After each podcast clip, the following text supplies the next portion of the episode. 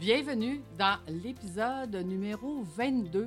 Aujourd'hui, je vous parle de Ça coûte trop cher. Donc, euh, écoutez, j'ai cette semaine, j'ai rencontré une cliente qui me disait Lucie, Lucie, on est débordé. J'ai été obligée d'aller travailler toute la semaine dans l'usine pour euh, fabriquer ou produire euh, des choses sur la chaîne de montage parce qu'il nous manque d'employés. Et on continue la discussion, puis elle me dit Écoute, j'ai pas eu le temps d'aller dans mon bureau. Euh, je dois obtenir une subvention, j'ai pas préparé les papiers.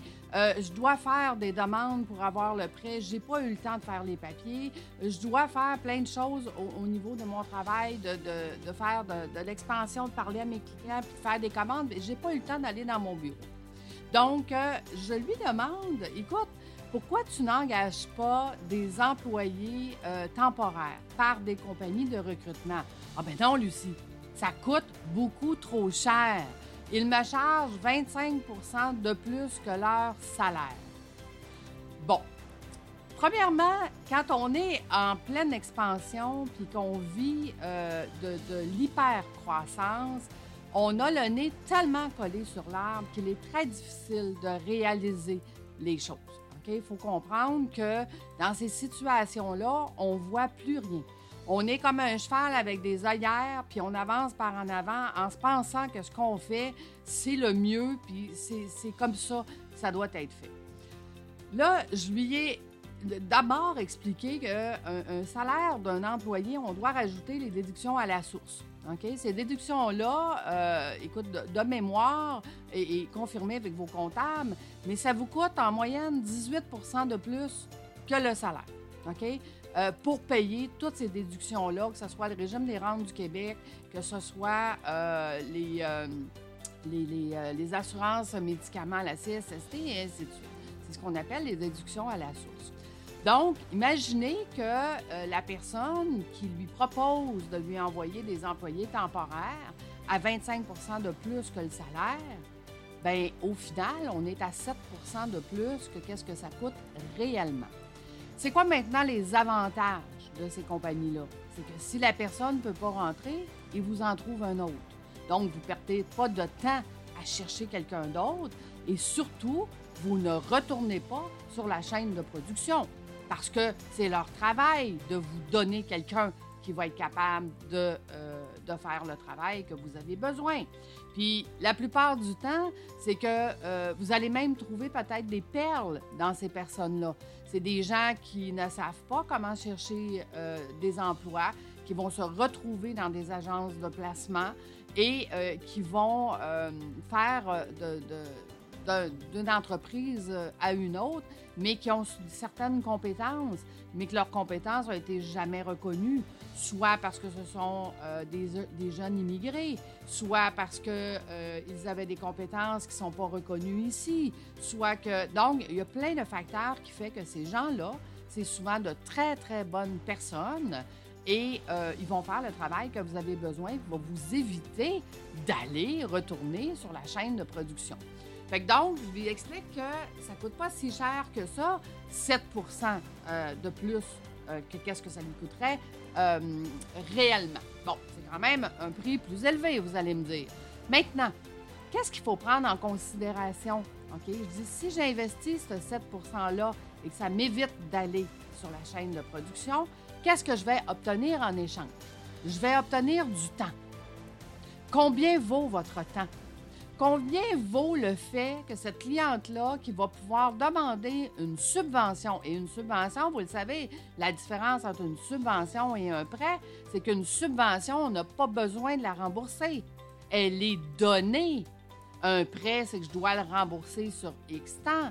Donc, la subvention pour laquelle elle a le droit, si ça prend un mois de plus avant qu'elle soit capable de la demander, et qu'elle a un mois plus tard, cette subvention-là, elle a perdu combien d'argent pendant ce mois-là de ne pas avoir obtenu la subvention? Elle a perdu beaucoup plus d'argent que le 7% que ça coûte pour engager quelqu'un temporaire.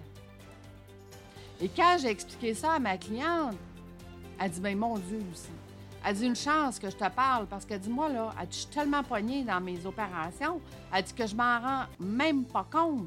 Elle dit tout ce que je vois, c'est que hey, ça me coûte cher, ça me coûte cher, les employés sont pas là, ils rentrent pas. De... Écoutez, à l'époque où est-ce que j'avais mon entreprise de travaux manuels, j'ai eu cette entreprise-là pendant sept ans. C'était des contrats temporaires que nous avions.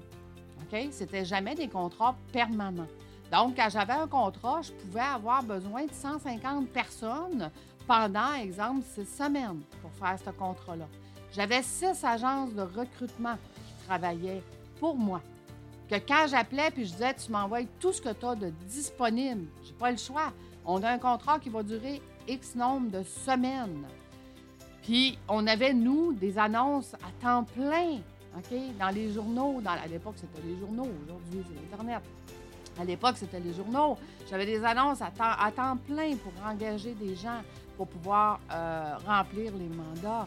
Euh, puis, j'ai trouvé des perles dans ces, personnes-là euh, qui sont devenues mes gérants, mes gérants de, plancher, qui sont devenus mes gérants dans mes usines de production.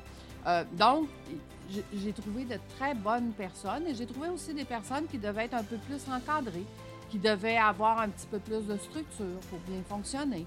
Euh, mais si ce que tu, ce que tu fais, c'est tu as des. Tu sais, là, je lui ai expliqué à ma cliente, bon, parfait. Maintenant que tu as compris qu'on va faire venir des gens et que ces gens-là vont avoir besoin de, supervisa de supervision, d'être supervisé. Hein? Là, je ne sais plus comment dire, ce mot-là. Donc, euh, qui vont avoir besoin d'être supervisés, il faut que tu libères ton gérant. Et toi, ton rôle en tant qu'administrateur, entrepreneur, c'est de t'occuper de ton gérant puis t'occuper de lui donner ce qu'il a besoin pour bien encadrer ces personnes-là. Parce que son gérant aussi est tellement débordé, il manque tellement de personnel, que lui aussi est rendu sur la chaîne de production. Donc, il ne fait pas son travail. Il n'est pas en train de former les gens à bien travailler. Il n'est pas en train de, faire ce qu'il faut qu'il fasse pour que l'entreprise euh, puisse euh, progresser, puisse continuer de, faire une expansion. Ils sont en train d'éteindre des feux et parce qu'ils éteignent les feux puis qu'ils ont le nez pogné sur l'arbre, ben ils ne voient pas que la forêt au complet est en train de brûler il essaye d'éteindre le feu sur l'arbre. Donc, c'est important d'être accompagné pour bien comprendre c'est quoi, je vous l'ai dit, je vous le redis, je vous le répète. Puis si vous n'avez pas écouté le podcast, que vous êtes la source du projet, allez l'écouter. Euh, vous êtes la source du projet et votre rôle, le seul rôle que vous avez comme entrepreneur administrateur, c'est de définir le prochain pas. Le prochain pas de cet entrepreneur-là que j'accompagne, c'est de bien donner les outils aux bonnes personnes.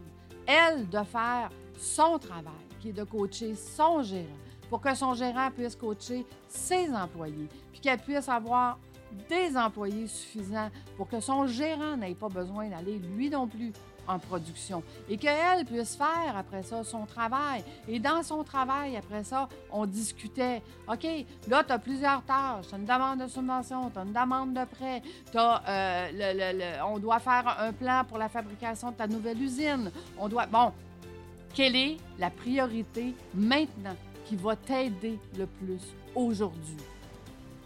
Évidemment, qu'on a trouvé qu'il fallait qu'elle mette son temps sur la subvention. C'est de l'argent donné. Cet argent donné-là va pouvoir lui permettre de rouler, va pouvoir lui permettre ensuite de souffler. Puis ensuite, on pourra faire la demande de prêt, qui pourra après ça lui donner une constance sur ses liquidités. Puis ensuite, on pourra travailler sur le plan de l'usine. On n'ira pas commencer à, travailler sur le plan de l'usine quand on perd de l'argent quand on ne gère pas nos liquidités, mais tellement pogné le nez sur l'arme, essayer d'éteindre le feu sur l'arme, que quand elle a reculé puis qu'elle a vu que c'est la forêt qui est en train de brûler, la forêt au sens de son entreprise, elle a réalisé que finalement, ça ne coûtait pas trop cher. C'était seulement sa façon de faire qui était à changer ou à modifier. Donc, vous voyez, c'est important de faire les bonnes choses au bon moment.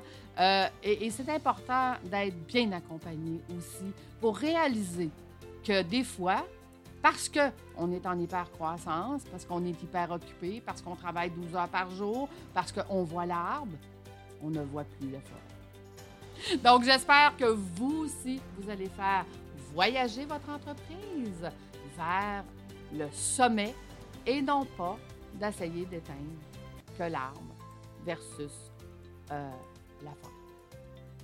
Je vous souhaite une bonne semaine, tout le monde. On se donne un rendez-vous jeudi prochain. C'est avec un grand plaisir que je vous y retrouve.